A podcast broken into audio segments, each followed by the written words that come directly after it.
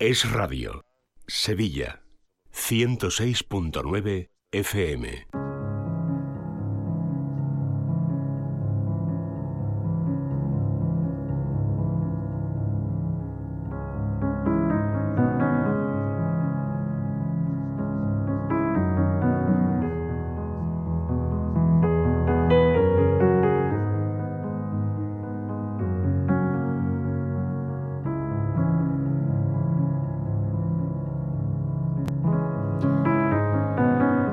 En directo en Es la Mañana de Sevilla, 12 y 36 minutos. Empezamos con Vivir en Positivo y para ello ya me acompaña en esta mesa de radio la psicóloga Paloma Carrasco. Paloma, ¿qué tal? Buenas tardes. Buenas tardes, Laura. Buenas tardes a todos. Bueno, enseguida entramos en materia, pero antes te presento para los oyentes.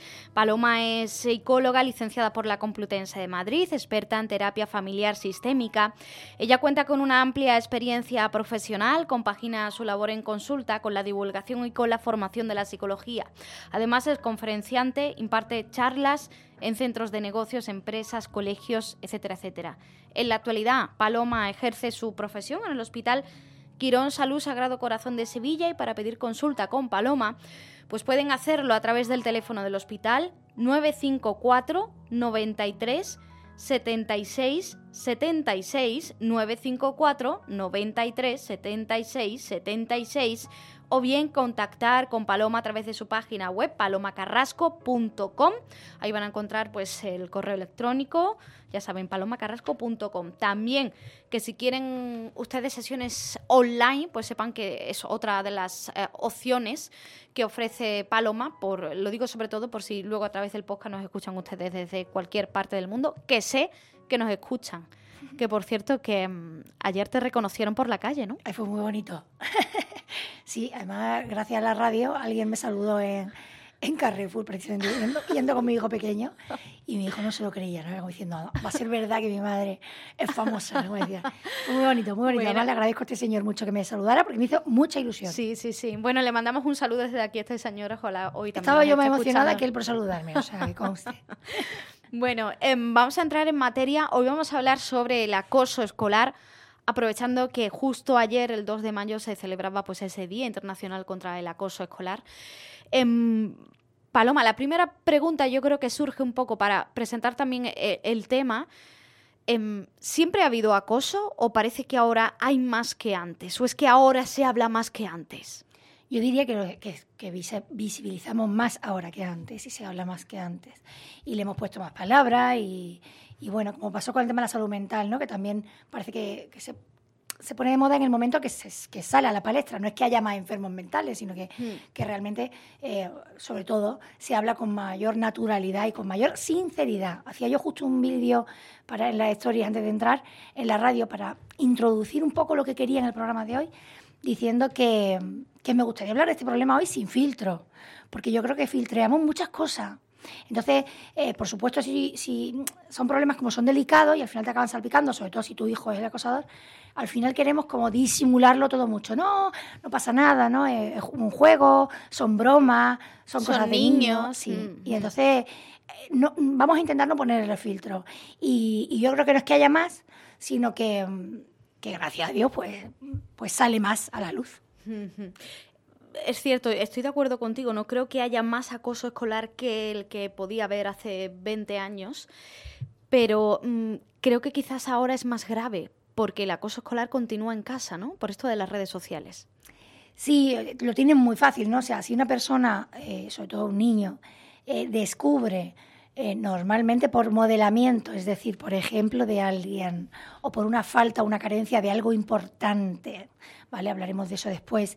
Si un niño descubre en algún momento de su vida que eh, ejercer un poder de influencia eh, humillando a otra persona le hace sentir bien, le hace sentir fuerte, protagonista, le hace sentir atractivo, es facilísimo que efectivamente ya no solo se va a relacionar con otros en el colegio, sino que puede llegar a casa, incluso de camino a casa, porque casi todo a partir de 11 años ya tienen móvil, em, y seguir haciendo ese tráfico de influencias. ¿no?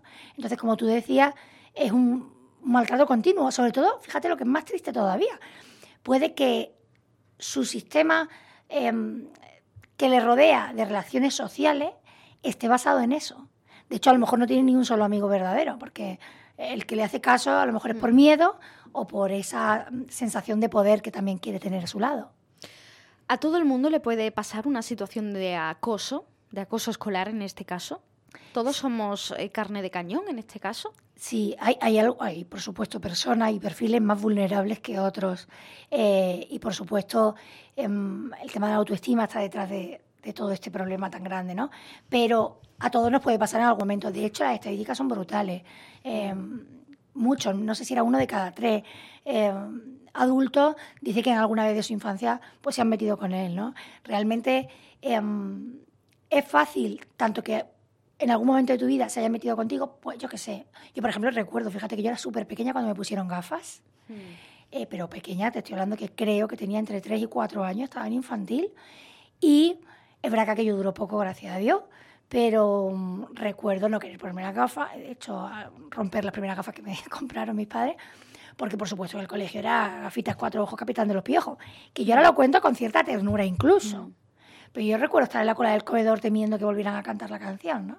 Entonces, mm, en general, te puede pasar el momento que te ponen aparatos, ¿no? El momento que, mm, imagínate que cambias de colegio y llega eh, con una sensación de timidez un poco extrema y de inseguridad y te, y te rinconas, te sientes solo, o eres más bajito de la cuenta, o eres más alta de la cuenta. O sea, al final hay muchísimas características que son susceptibles de que alguien las pueda criticar.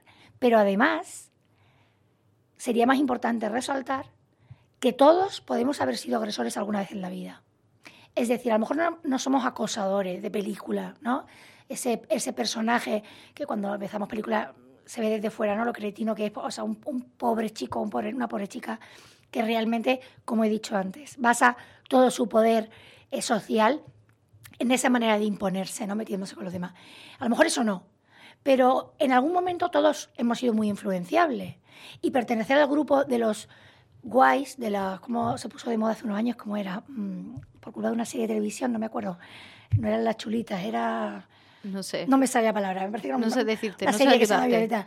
Eh, no mm. me sale, bueno, mi niña me lo, lo, sabrán seguro. Bueno, eh, las popu, las popu, las ah. populares. Eso, pues eso, eh, ha habido un año que se hablaba mucho, que estas son de las popu, ¿no? Entonces, hay unos años en tu vida en que tú eres muy susceptible de querer también ser popular.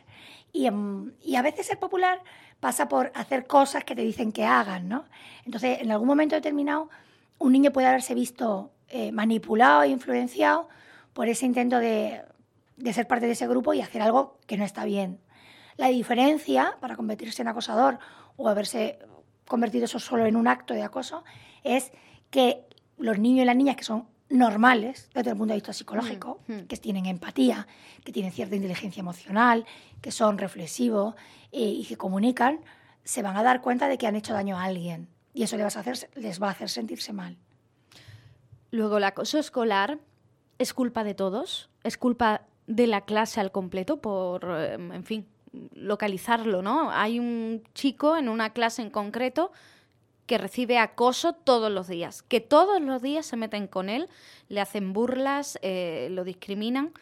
¿Toda la clase es culpable? ¿Incluso el que no se mete directamente con él? Toda la clase no, toda la sociedad. O sea, yo creo que efectivamente es responsabilidad, en vez de culpa, para que nadie se ofenda, ¿no? De absolutamente todo el mundo. Todo el mundo. La clase, los compañeros, eh, los profesores, el sistema educativo, el centro en cuestión, la familia, los medios de comunicación, las redes sociales, em, todo, todo, ¿no? He dicho muchas veces en la radio esa frase que no sé de quién es, que por cierto siempre se me olvida mirar bien, a ver si encuentro el autor, que, que leí un día y se me quedó grabada, ¿no? A un niño todo le educa y todos le educan. Todo es educación para un niño. Y, mm, y es responsabilidad de todo. Claro que sí, porque además, eh, o sea, por supuesto, lo primero que habría que saber es que no hay derecho en este mundo a que nadie te haga sentir mal. Y menos a un niño y menos a un niño en el entorno más seguro que debería tener después de su casa. O sea, la casa y la familia debería ser un entorno seguro eh, para un menor y luego el colegio. Eh, y hay muchos niños que les cuesta ir al colegio. O que te llaman desde el colegio, que si tiene ansiedad, que si le duele la cabeza, que si es que tiene dolores de barriga, que lleva dos semanas. O sea, pasan muchas cosas. Entonces hay que levantar la mirada. Los primeros en que pueden hacer algo efectivamente siempre son el mismo niño, los compañeros. Eh, y luego, por supuesto, los profesores más directos, los tutores, los, em, los profesores que ponen en los patios, en los recreos, mm. a vigilar, mm. em, estando muy pendientes, ¿no? Pero luego muchos más. O sea, por supuesto, los padres en, estar más atentos a nuestros hijos. ¿Sabes qué pasa? Que esto, de lo que estamos hablando y que ayer se hablaba tantísimo en redes, es una demostración más de que las cosas a nivel educación familiar se están haciendo regular. Los niños en general están menospreciados, es decir, sabemos que el índice de natalidad baja, también hay motivos económicos, por supuesto, y sociales, pero también hay pues, la sensación de que no deja de ser una responsabilidad y por lo tanto una carga y un peso. Luego, además, resulta que tenemos muchas cosas que hacer y que a los niños los apuntamos a muchísimas cosas y nos preocupamos mucho de que el niño sepa muchas cosas, pero luego hacerle caso a los niños, el tiempo que hay que tener para dedicarles atención a nuestros hijos, muchas veces no los tenemos. Y cuando no lo tenemos, em, aparecen esas llamadas de atención o esos vacíos, esas carencias. Entonces, tanto hay carencias y vacíos en el que está acosando, como muchas veces, muchas veces lo hay en casi todas las familias. Entonces, por ejemplo, si si visualizamos ahora mismo, ponemos la mirada en el niño que está sufriendo un acoso, eh, ¿cuándo se agrava esto? ¿no? Cuando hemos visto tantísimas veces, ¿no? Todos los meses sale algún caso de suicidio mm. es juvenil. Es horrible. Mm. Eh, entonces, son casos en los que muchas veces eso se ha gestionado desde el silencio y la soledad incluso cierta culpabilidad. Si yo no fuera así, no se meterían conmigo. Si fuera más valiente, no se meterían. Entonces, es que da mucha pena. O sea, somos nosotros los que tenemos que hacer sentir protegido a ese niño y, darle capacidad a ese niño. Pero también el niño es verdad que debería confiar lo suficiente en el resto de, adultos, en su entorno, para contar lo que le está pasando. Claro. El, mayor drama de todo esto del acoso escolar es que los padres no sepan que su hijo está siendo acosado en el colegio. Sí, pero te diría que aún es peor cuando lo sabemos y no podemos hacer nada. Es decir, también, eh, por eso yo no quiero que aquí nadie se sienta culpable. Se trata de que creamos o no, decidamos hoy si es un tema que se puede solucionar o no. O sea, porque está muy bien dar visibilidad, ¿no? Esto es como lo del alcohol, las campañas de tráfico, ¿no? O el cinturón. Bueno, pues al final nos han tenido que poner multas para poder poner el cinturón. Entonces, algo tendría que pasar para que esto deje de pasar. Entonces, los padres a veces, ¿verdad?, que no se enteran, y eso es horrible, imagínate, ¿no? Eh, averiguar un año después, que, hay estadísticas también que dicen que pasan bastantes meses hasta que un niño lo dice. Em, bueno, yo es que me quiero morir de pensarlo. O sea, hmm. si al final tú eres la última en enterarte de este tipo de cosas, es horrible. Pero es que a veces muchos de estos niños lo que acaban es cambiando de centro. Porque, entre comillas, no se puede hacer mucho más. A lo mejor el protocolo de actuación que existe, pues sí, se pone ¿no? ante la consejería la determinada denuncia eh, y empieza ese protocolo a activarse, pero al final esos niños que también tienen que estar escolarizados, o entre comillas lo que voy a decir, o arreglamos también a los acosadores, o esos acosadores van a seguir encontrando víctimas por todos lados. No sé si a tu consulta han llegado eh, muchos casos eh, de niños, de menores, que sufren acoso y no sé si han llegado muchos menores que son los acosadores. Bueno, llegan más acosados que acosadores, por lo menos a mí.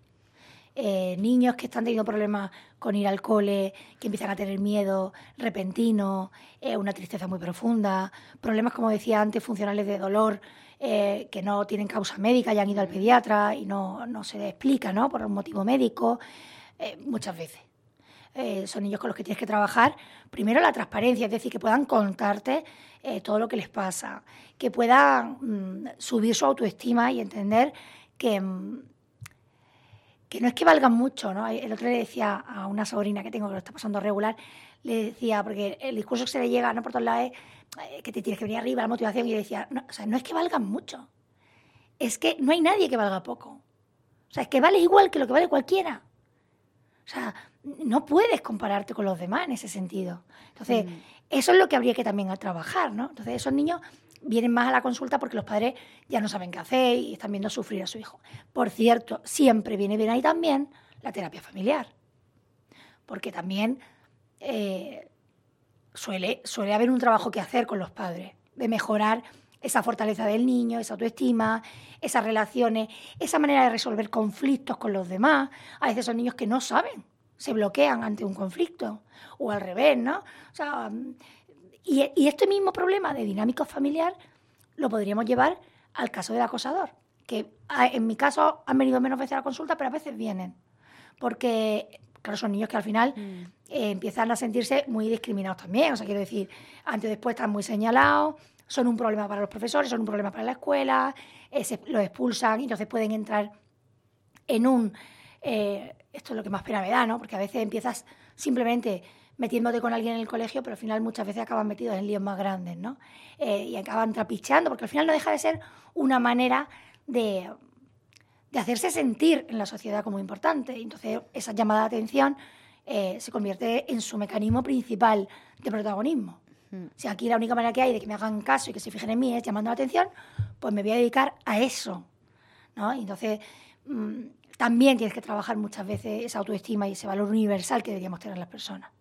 Paloma, has dicho antes que el acoso escolar es una cuestión de todos, es una responsabilidad de todos, ¿eh? para quitar esa palabra de culpa, ¿no? que bueno, tampoco queremos aquí señalar a nadie. Em, pero ¿qué podemos hacer eh, todos, cada uno de nosotros, por, esta situación de acoso escolar? Bueno, como... Tengámosla cerca, un caso o no. O sea, como, casi cualquier cambio personal, em, o que quieras de alguien, siempre empieza por uno mismo, ¿no? Eso es lo primero. Hay que, hay que mirar qué tipo de personas somos, ¿no? Y, porque a lo mejor no tenemos hijos, pero tenemos sobrinos, tenemos niños cerca, ¿no? O cuántos profesores son profesores y, a lo mejor no tienen hijos, ¿no? Entonces, al final, el estilo eh, eh, que tenemos de comunicarnos es una de las cosas que más se ve de una persona. Cuando tú tienes a alguien cerca, eh, cómo habla, cómo habla de los demás, de los que no están presentes, em, eso es algo que, que se va palpando, ¿no? y dice mucho de cómo uno es. Cuando uno está mm, muy bien, en general con su vida, es una persona satisfecha, eh, no es que no se meta con los demás o porque no le guste, es que entre otras cosas no tiene mucho tiempo. O sea, no tiene tiempo que dedicarle a eso, ¿no? Mm. Em, o, por ejemplo, no usa las redes para voy a ver cómo de mal está esta persona, voy a ver, se ha casado fulanita, voy a ver cómo, cómo de mal estaba, ¿no? Para decirle que qué horror, no te favorece el traje, ¿no? Es que, es que hay gente que se dedica a eso profesionalmente, ¿no? Entonces, bueno, lo primero es mirarse uno mismo. Lo segundo, por supuesto, es em, tener una mirada atenta, ¿no? Ayer creo que la campaña de la, de la Fundación CEU eh, tenía ese lema, ¿no? Miradas atentas. Mm, una mirada atenta. Tenemos que estar más pendientes de los demás. Eh, se ha puesto muy de moda el tema de la felicidad, pero la felicidad de los demás también importa. ¿no? Vamos a, vamos a, o sea, lo, lo, normal de un niño es querer ir al cole, es reírse más que llorar, es pasarlo bien, es querer compartir. Em, sobre todo, fíjate, hay un, se habla mucho, mucho, muchos temas de acoso con el tema de las actividades extraescolares o las excursiones, porque suele ser un chivatazo, ¿no? Para, para el entorno educativo y para la familia. O sea, la mayoría de los niños piensa en ti misma cuando eras más pequeña o en mí, ¿no? Mm. Cuando había una excursión ese día especialmente tenía ganas de ir al cole. Sin embargo, este tipo de niños que están acosados, que se sienten desvalidos y muy indefensos y solos, ese es el día que peor lo van a pasar. Se van a inventar una excusa para no ir porque no saben si alguien se va a sentar con ellos en el autobús, porque en el autobús puede que si está solo ¿no? en la primera fila la profesora o el profesor y el, conductor, a lo mejor aprovechen em, los que se meten con él para meterse, total que actividades que podrían ser especialmente bonitas mm. se convierten en fuente de sufrimiento. Mm. Entonces, bueno, mirada atenta también, yo creo que importantísimo. Y luego, tercero, pero es el más importante, em, reflexionar sobre qué valores son los que inculcamos con cuáles vivimos y, cuáles inculcamos. Porque si al final tener éxito es lo más importante de tu vida y tener éxito puede ser ser importante, se puede ser importante haciendo muchas majaderías. Puedes acabar saliendo en la tele por, por, cosas sin absolutamente relevancia para la sociedad. Entonces, ¿qué tipo de sociedad queremos? ¿Qué tipo de gente queremos alrededor? ¿no? Y que los valores y, inculcar esos valores y esos temas que tienen que ver con la madurez y la inteligencia emocional sea primordial en las escuelas y en las familias también. que en casa hablemos mucho de sentimientos, de experiencia, de cómo estás, de cómo no estás, cuéntame, no solo de mm, corregir, portate bien, tienes que estudiar, qué ha pasado con, de las notas, ¿no? De, vamos a profundizar en, nuestra, en nuestros momentos de diálogo para que eduquemos el corazón. Fíjate, es que eh, las consecuencias psicológicas que puede tener en el desarrollo de una persona de, de un menor que sufre acoso escolar durante un tiempo prolongado de su vida, de su etapa en la que se está formando, ¿no? Como, como persona, son brutales, ¿no? Cuando llega a la edad adulta, eh, probablemente acarree una serie de traumas, una serie de, problemas, de dificultades, incluso en la comunicación, ¿no? En las relaciones con los demás, que pueden ser muy importantes, ¿no? Que lo pueden lastrar, ¿no? Muchas veces, sí. Yo creo que no siempre, ¿eh? Tenemos el gran poder, el inmenso poder del ser humano de rehacernos, eh, de resetearnos. Además, el colegio, mientras dura, parece eterno, pero luego es verdad que en general los adultos miras para atrás y te das cuenta que fueron unos años y que mm. quedaron ahí, ¿no? Eh, y luego hay mucha gente que, que, rompe ¿no? con los años del cole. Quiero decir que ya luego ese tipo de las relaciones del colegio a lo mejor ni siquiera las continúan en su vida adulta. Mm. Pero, por supuesto, hay muchos problemas psicológicos arrastrados desde la infancia y muchas veces tienen que ver con eso, con el colegio. Yo no quiero terminar, Laura, que no sé si vamos ya ajustadillo. Tenemos cuatro minutitos, ah, o sea que puedes. Es importante que, que quizá no lo he sacado hasta ahora, ¿no? Que también pongamos eh, la mirada en los espectadores, ¿vale? O sea, en esos compañeros sobre todo, ¿no? Que mm, no son amigos del acosado, amigos más íntimos, más cercanos, eh, y tampoco lo son de los acosadores, pero tienen esa suficiente fuerza interior como para alejarse y no querer saber nada, entre comillas, eh, han construido sus propios grupos. bueno, hay que intentar em, o por lo menos desear, desde luego, querer que nuestros hijos, eh, si son de ese grupo, eh, que sería lo normal, porque estadísticamente, digamos, el grupo mayoritario, em, sean lo suficientemente valientes como para siempre mojarse y hacer algo por los, por los más débiles. yo creo que mm, uno, de las, de los objetivos en las campañas de, bullying es este siempre, ¿no? Eh, dirigirnos a los espectadores para que hagan algo, o sea, para empezar a denunciarlo y decirlo, y decírselo a los profesores, y decirle a los adultos, em, pero, que, pero también ponerse por delante muchas veces, ¿no? Y defender. Y luego, como pasa casi siempre en una situación muy vulnerable de alguien que está sufriendo, el mayor apoyo que podemos dar para salir de un pozo a alguien es mostrarle cercanía. O sea, no solo ayudarle en ese momento, de déjale en paz, no te metas con él sino dejarle en paz, no te metas con él, irte con el niño y ver qué le pasa y darle la oportunidad de que puedas ser más amigo tuyo, mm. que se sienta acogido por un grupo. Al final necesitamos grupo. Al colegio, o sea, nadie, nadie quiere ir a estar solo, ¿no? Y muchas veces hay niños solos en los patios, ¿no? Entonces, eso es lo primero que tendríamos que evitar. A lo mejor no nos están metiendo con él explícitamente nadie, o a lo mejor no le han pegado jamás. Eh, pero el hecho de que se sienta solo ya va a hacer que además se sienta eh, raro, diferente, excluido. Em, tenemos que educar para la diversidad de verdad, para el acogimiento de verdad, para el amor de verdad, para la amabilidad de verdad. ¿Con quién? Con todos. Con los que me, gustan solo, no con todos. Sea amable con todos. Nunca sabes cuándo te puede pasar a ti. Esa es una educación de la empatía. O sea, al final, todos en algún momento de nuestra vida puede que necesitemos la ayuda de alguien.